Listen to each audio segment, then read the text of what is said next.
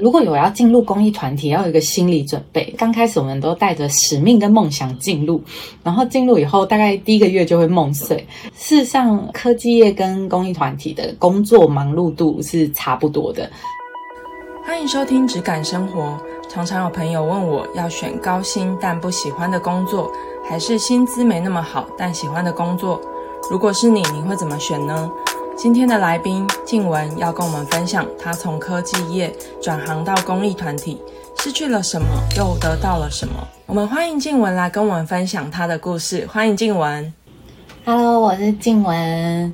那我现在在公益团体担任行销相关的职位，那很开心今天可以跟大家分享。那静文可不可以请你用三个词来形容你自己？嗯，我觉得我会用独立，然后细腻跟热爱学习。那独立是就是我呃大部分事情都自己分析以后做决定，然后细腻是我很容易感受到别人的情绪。那热爱学习的部分就是我很喜欢学习新的事物。那比如说科技类，大家可以增加效率的事情，我都很喜欢。嗯，静文可不可以跟我们分享你成长的背景？大学念的科系，还有工作的经验呢？我小时候的梦想呢，就是想要赚大钱。那我自己的想法很简单，就是赚大钱当员工可能不太容易，所以我一直就是很想当老板。那呃，高中到研究所我都选商科相关的。那一开始高中读国贸，然后后来读会计，然后研究所读经营管理，其实都还是朝着。嗯，想要当老板的梦想前进。嗯，那我从高中就开始半工半读，所以我大部分的工作都会希望可以学以致用。那读国贸的时候就待外商，然后读会计的时候就去制造业做嗯会计助理。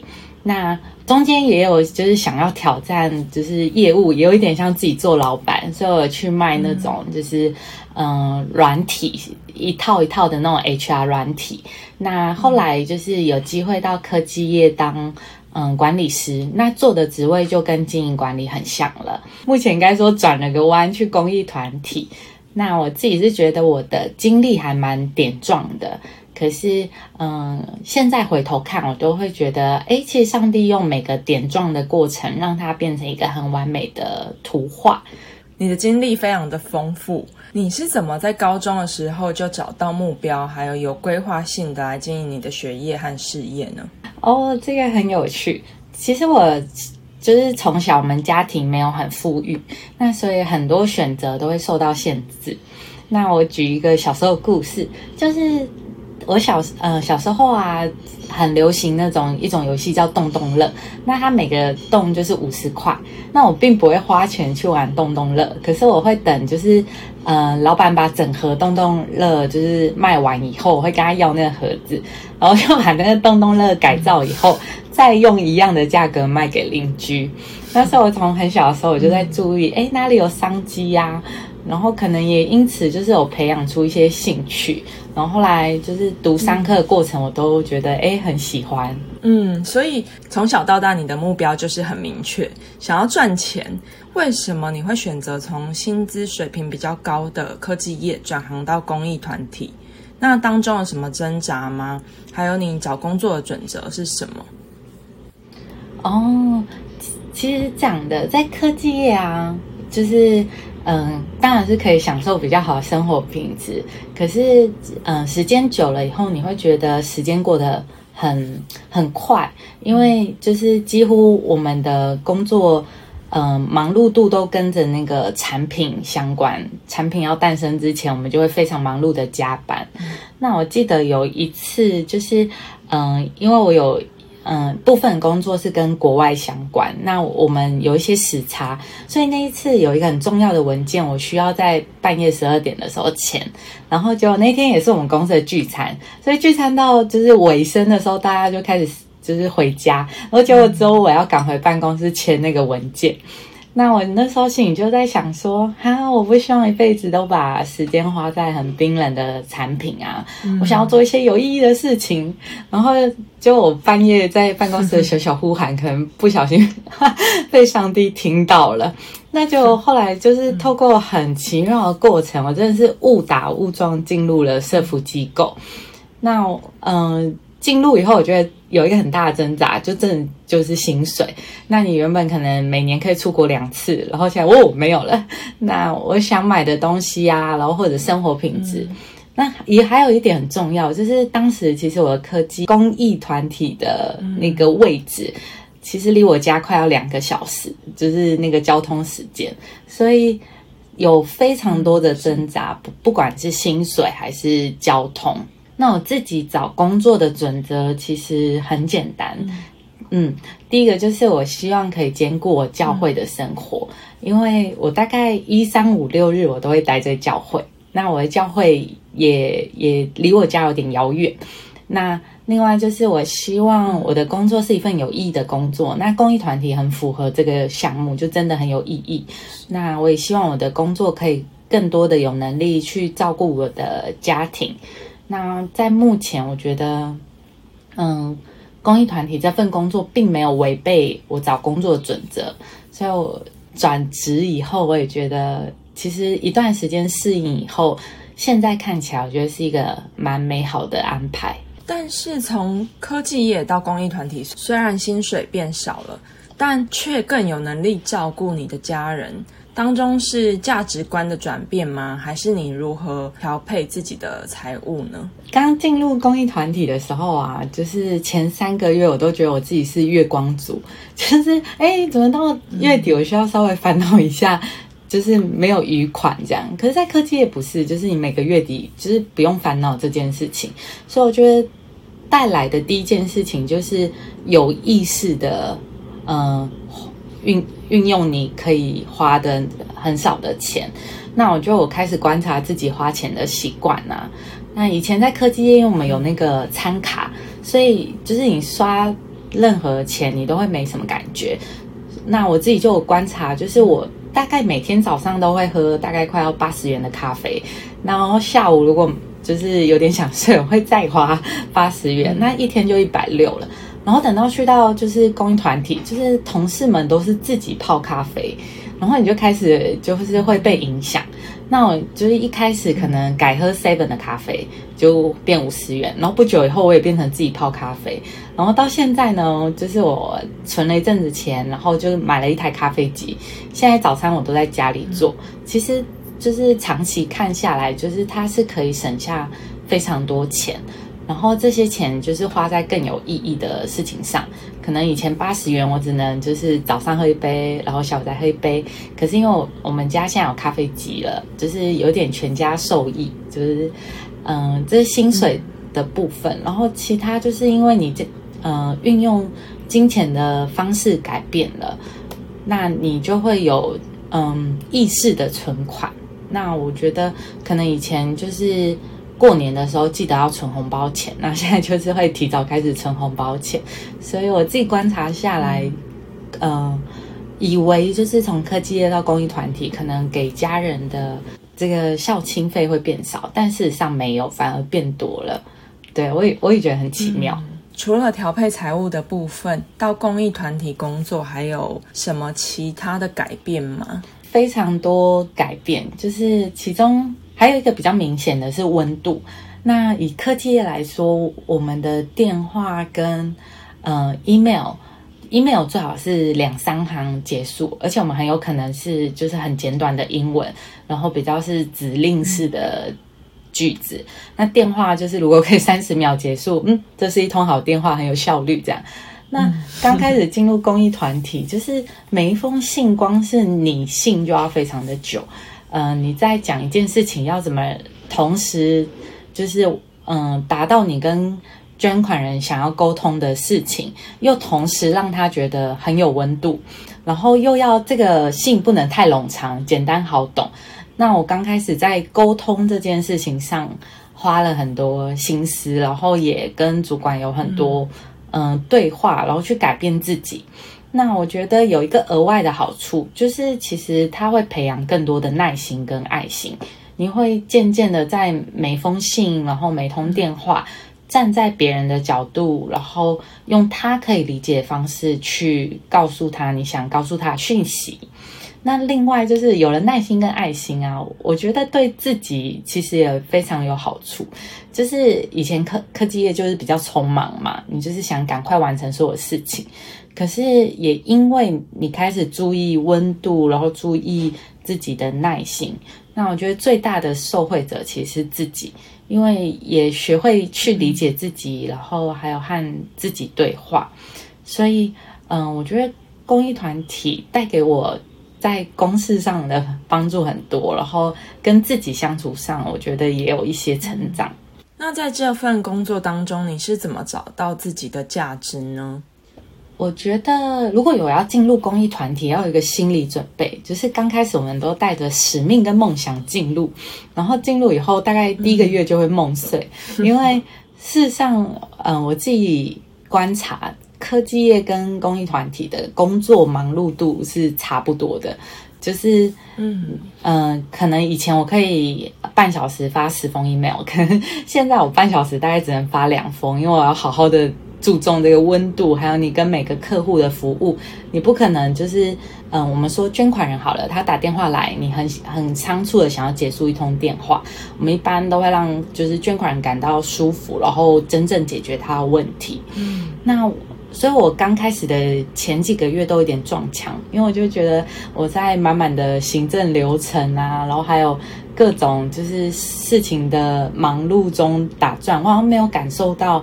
就是在公益团体可以看见自己的价值。那直到后来有发生，就是我嗯，我的工作是可以接触到捐款人，也可以接触到第一线。就是嗯，我的机构是服务儿童的，所以我很可以得到就是儿童他缺乏、儿童他需要帮助的地方。那我自己有就是经手过一个嗯孩子的故事，就是。他大一的时候，他的妈妈癌症过世，然后在病床前就跟他说：“嗯，希望这个孩子可以完成这个大学的学业。”那嗯，妈妈过世以后，其实这个孩子他就完全没有任何的依靠，因为他爸爸也很早离开家。那他的哥哥跟姐姐都有自己的生活跟工作，有的甚至不在国内。那这个大一的孩子，他就是。突然就只剩一个人，但他又有一个使命，是妈妈告诉他的，他应该要完成他的大学学业。嗯，那这个孩子后来在我们就是服务当中，社工就知道他的压力很大啊。那他每天来办公室都看起来就是很有心事，大一一个本本来很乐观的孩子。那我知道这个讯息以后，因为这个孩子有。呃，固定的捐款人，那我就打电话跟他捐款人分享这件事情。那其实我主要是要告诉他捐款人，就是孩子的家中发生嗯这样的事，妈妈突然的过世。那因为捐款人本来就很关心他的孩子，那后来在这个沟通过程中，很奇妙的，他的捐款人就是为他规划了。到毕业前每个月有固定的生活费，然后这个孩子的上下学期的学费他会全额支付。后来就是有听社工分享，这个孩子就是从垂头丧气来办公室，到后来非常开心，就是嗯哇有一个嗯不是那么熟悉，但就是在远方这么关爱他的人，每个月这样赞助他，那这个孩子就。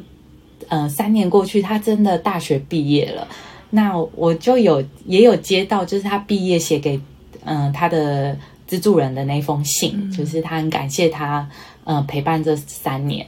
那在当中，我好像是一个隐形的角色，可是你自己会知道，在中间你做了小小一件事，是你负责传递这样的讯息，然后你有点像那个搭桥的人。嗯，那我后来就有在工作中看见自己的价值。其实我们在当中可能不是直接帮助者，但我们可能是那一座桥梁，就是我们把需要然后分享给。嗯，有能力的那一方，然后让这件事可以促成。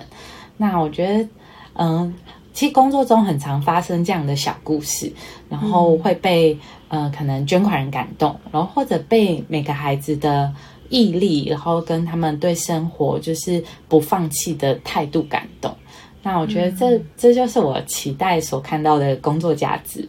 嗯嗯，真的好棒哦！就是静文，你成为了一个点，但是你连接了捐款人跟被资助的这一方，那你也使两方都在当中经历到这一份爱跟鼓励，真的是一个很有价值跟意义的工作。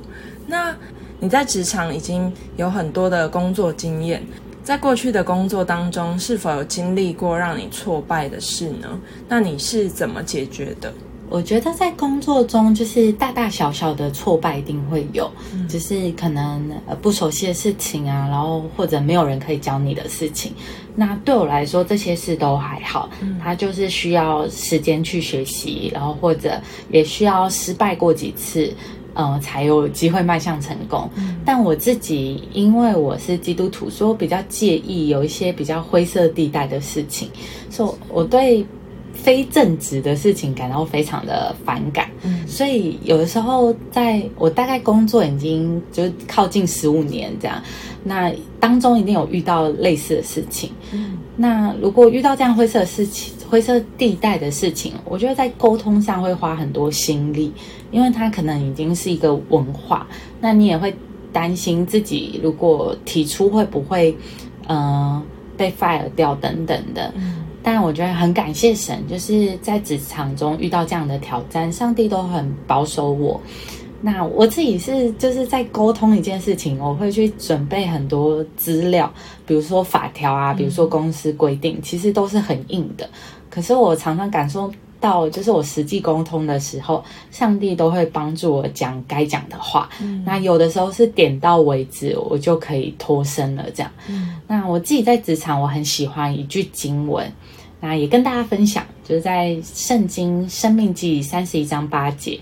他是这样说：耶和华必在你前面行，他必与你同在，必不撇下你，也不丢弃你。不要惧怕，也不要惊慌。那我觉得这信仰给我的力量，就是很多时候坚持做对的事，然后用温柔的态度去扭转文化。那我就很感谢神，就是在这些事情上，他都帮助我。嗯，可以不用参与，然后嗯，可以有好的沟通。嗯嗯，信仰带给你力量，帮助你面对工作当中的危机，也让你在职场当中发挥非常正面的影响力。那可不可以再跟我们多分享你在工作当中是怎么样持续的自我成长吗？嗯，我觉得自我成长的部分呢，我现在很感谢我所待的机构。嗯，在我差不多掌握工作以后啊，都会很刚好有一个跟我原本职务内容完全不相关的新任务进来。那这样的过程，就是我我会有比较多机会，我需要去学习新的事物。比如说，我可能一开始是呃直接面对捐款人，我是做服务的。那可可是目前工作可能，嗯，老板也期待可以做一些，比如说资料分析的事情啊。那我，嗯，我觉得主要是他们给机会，然后在过程中不断的去尝试。那我觉得很好玩，所以我我下班也会自己看一些相关领域的书籍。那可是我觉得自我成长最快的方式就是。如果有机会的话，可以直接请教一些专家，他们是怎么做的。然后，即便是不同产业的，可能就是透过经验分享上，你会知道，可能有机会可以应用在自己的工作上。那我觉得，尽量去跟人有更多的讨论，是进入一个专业跟自我成长比较快的一个方式。然后我也很喜欢一些科技类的运用，所以如果就是有一一些，比如说新的软体、新的笔记系统，然后或者新的嗯嗯，比如说 iPad 等等，可以帮助工作的，我都会希望可以就是学习以后做一些结合。嗯，那听起来你是一个很喜欢主动学习的人。你是怎么建立主动学习的心态呢？哦，其实我不是一个喜欢主动学习的人。刚开始就是以前，我跟大家一样，就是我觉得学习后面就是考试，然后学习后面就是压力。就我们应该就是从呃嗯国小、国中、高中，甚至考大学，我们都会知道，我们要在很短的时间。完成某样学习是为了一个考试。那我我自己什么时候开始喜欢主动学习？其实我算是，嗯，这叫启蒙吗？启蒙的比较晚的人，我是念了研究所，我才开始就是喜欢学习。因为在研究所当中啊，嗯，研究所已经不是呃在大家一定要完成的学业当中，它比较是你主动性的选择。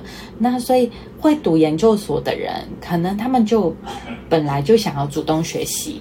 那我在那个环境中，因为遇到了很多很厉害，可是却很持续在学习，而且他们是热爱学习，然后他们学习了以后就会跟自己的工作融合，然后他们也喜欢分享。那我觉得有点像耳濡目染，我开始找到嗯我自己喜欢学习的步调，所以才渐渐的开始喜欢学习。所以我觉得主动学习的心态可能是。在没有压力的情况下，然后你知道自己为何而学习，然后嗯，不用太看别人的步调，你可以有自己的步调。以后其实学习是一件很快乐的事情，然后是一个很开心的事情。那你在工作的同时又念研究所，你的生活还很多彩多姿，可不可以跟我们分享你管理时间的秘诀呢？其实我读研究所的时期啊，我有一段蛮长的时间都不太能睡觉。听到这里先暂停一下，这次跟静文聊得太开心了，所以分成上下集播出。下一集静文会分享他从一个没有时间睡觉的人变成时间管理大师，也会分享他的文字创作和感情观。有兴趣的朋友欢迎继续收听。如果你喜欢这集的内容，请帮我分享给可能喜欢的朋友，或是到质感生活的 IG 或 Apple Podcast 留言给我们。谢谢收听《质感生活》，我们下次见。